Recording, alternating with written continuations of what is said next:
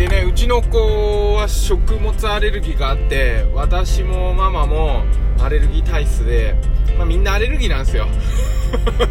多分、まあ、みんなアレルギーなのかもしれないけどね誰でもね何かしらあるのかもしれない。であのー、前にもお話ししたことあるかもしれないんですけどまたちょっと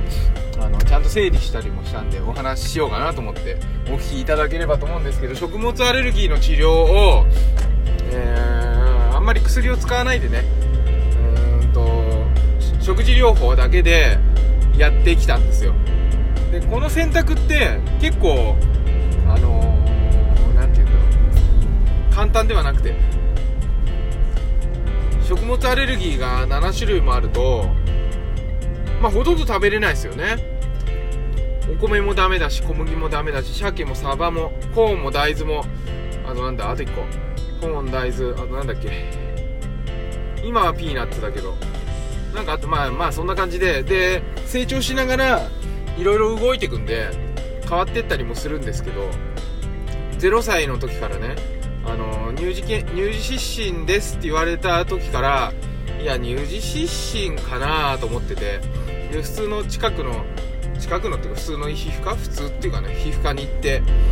で乳児湿疹ですねってこれつけてって言われたステロイドがなんか上から2番目ぐらいのステロイドでねああこういう治療するんだなと思っていいとか悪いとかじゃないです。こういう治療するんだなと思って、うん、なんか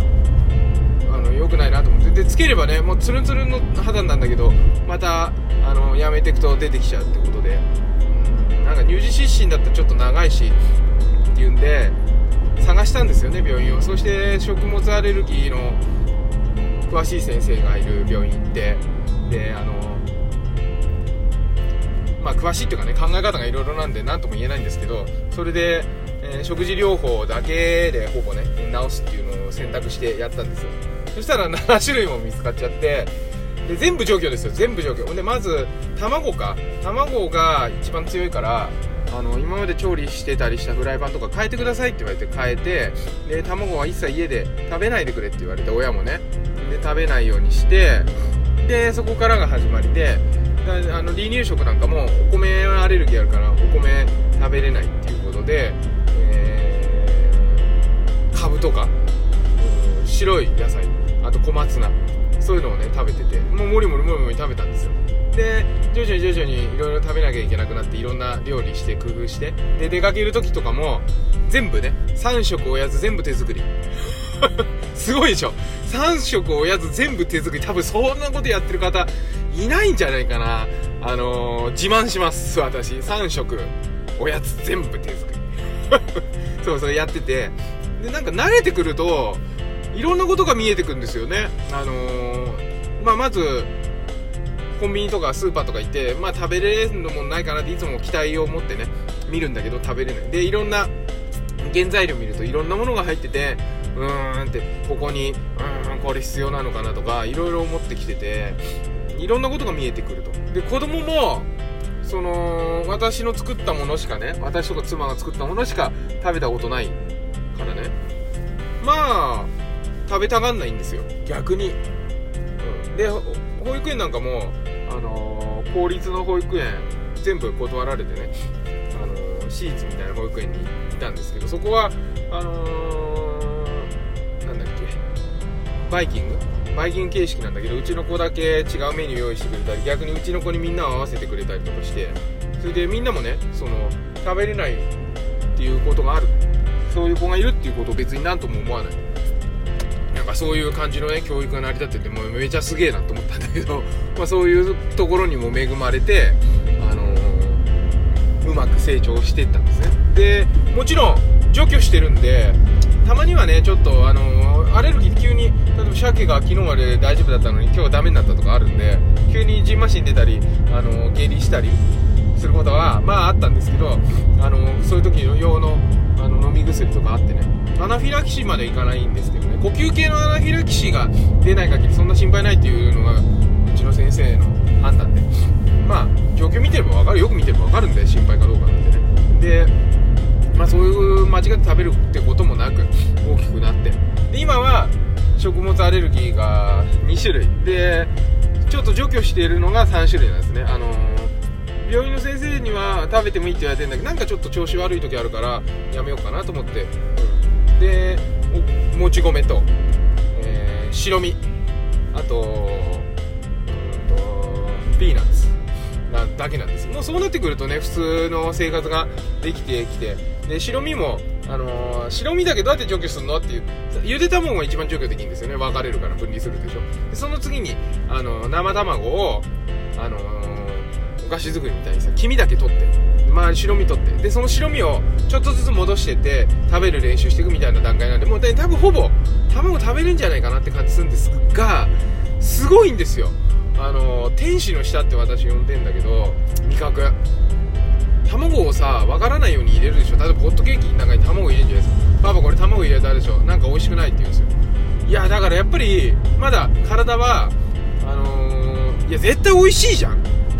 そもそも。ホットケーキ卵入ってメープルシロップかけてバターかけて。でしかも全卵じゃないからさ。絶対美味しいじゃん黄身だけ。でもね卵入ってるでしょ。なんか美味しくないんだけどとか言われて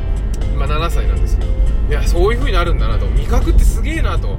で下の子もあの上の子と同じようなものがアレルギーになる可能性があるってことであのアレルギー物質にはねあの血液検査で即時型すぐ出るアレルギーの検査しか日本ないんです。それを検査してあのー、あれ特に食物には反応してないんだけどえっ、ー、となんだっけ数値が高いと。IgE だっけな。んか数値が高い高いから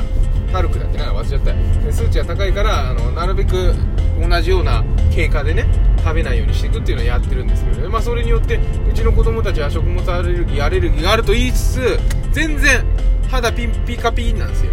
ピカピカピーなの。でねそれなんでそれがそれを目指すかっていうとこれは私と私の考えであってその先生の考えなんだけどあの7歳8歳とか6歳とかになってくると環境のアレルギーの影響が出てくるんですよね。カビとか花粉とかハウスダストとかそういう系。でそういう時に肌が荒れてたら耐えられないじゃないですか。だって食物アレルギーは食べなきゃいいけどさ花粉はあのー、浴びないようにすりゃいいってなかなか難しいしまあハウスダストはね掃除すればいいかもしれないけどそれだって限界がある。カビだってねあの完全にゼロにはできないってことでなるべく少なくしかできないってことでねその時に肌がピッカピカだともしそういう症状がある体質になったとしても血液検査で出たとしても肌のバリアが強ければ肌は荒れたりしない。そういうこともあるんで、あのー、発症させないってことが大事だなと思ってるんですだってすごい平和だもん。もう自分もさう,、あの、うちの妻もさ痒くて痒くてしょうがない。で薬つけて乗り越えてきて結局治んないみたいなので大きくなってきたから。それが一番ストレスで料理作るの大変なんて日じゃないんですよ。かゆいっていうのは。もう蚊に刺されたのなんかかゆくないんで私たちは。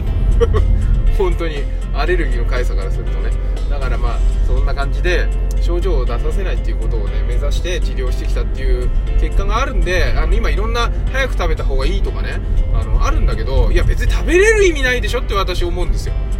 いやいや他のもの食べればいいじゃないって。うん。あの嫌いなものは食べないのになんであの体が嫌がるもの食べるのみたいな。さそういうとこあるでしょ。だからあんまりあの食べたらいいねとかって頑張ってるお子さんたちもいいんだけどなんかちょっとかわいそうだなっていう気もしててあのもしちょっと考えるね皆さんのアレルギーをお持ちのお子さんいらっしゃる方のあの治療方針で迷ってる方とかは考えるねきっかけになればいいなと思ってこうちょっと定期的にこういうお話はさせていただこうかなと思うんでぜひねあのお付き合いいただいてもし食物アレルギーのお子さんがいるっていうお話聞いたらですねご紹介このラジオをね、えー、ちょっとご紹介してもらうのもいいのかななんていうふうに思ってます。本当にあのなんかとにかく子供が症状がなくて楽っていうことが親も楽っていうのがねあのー、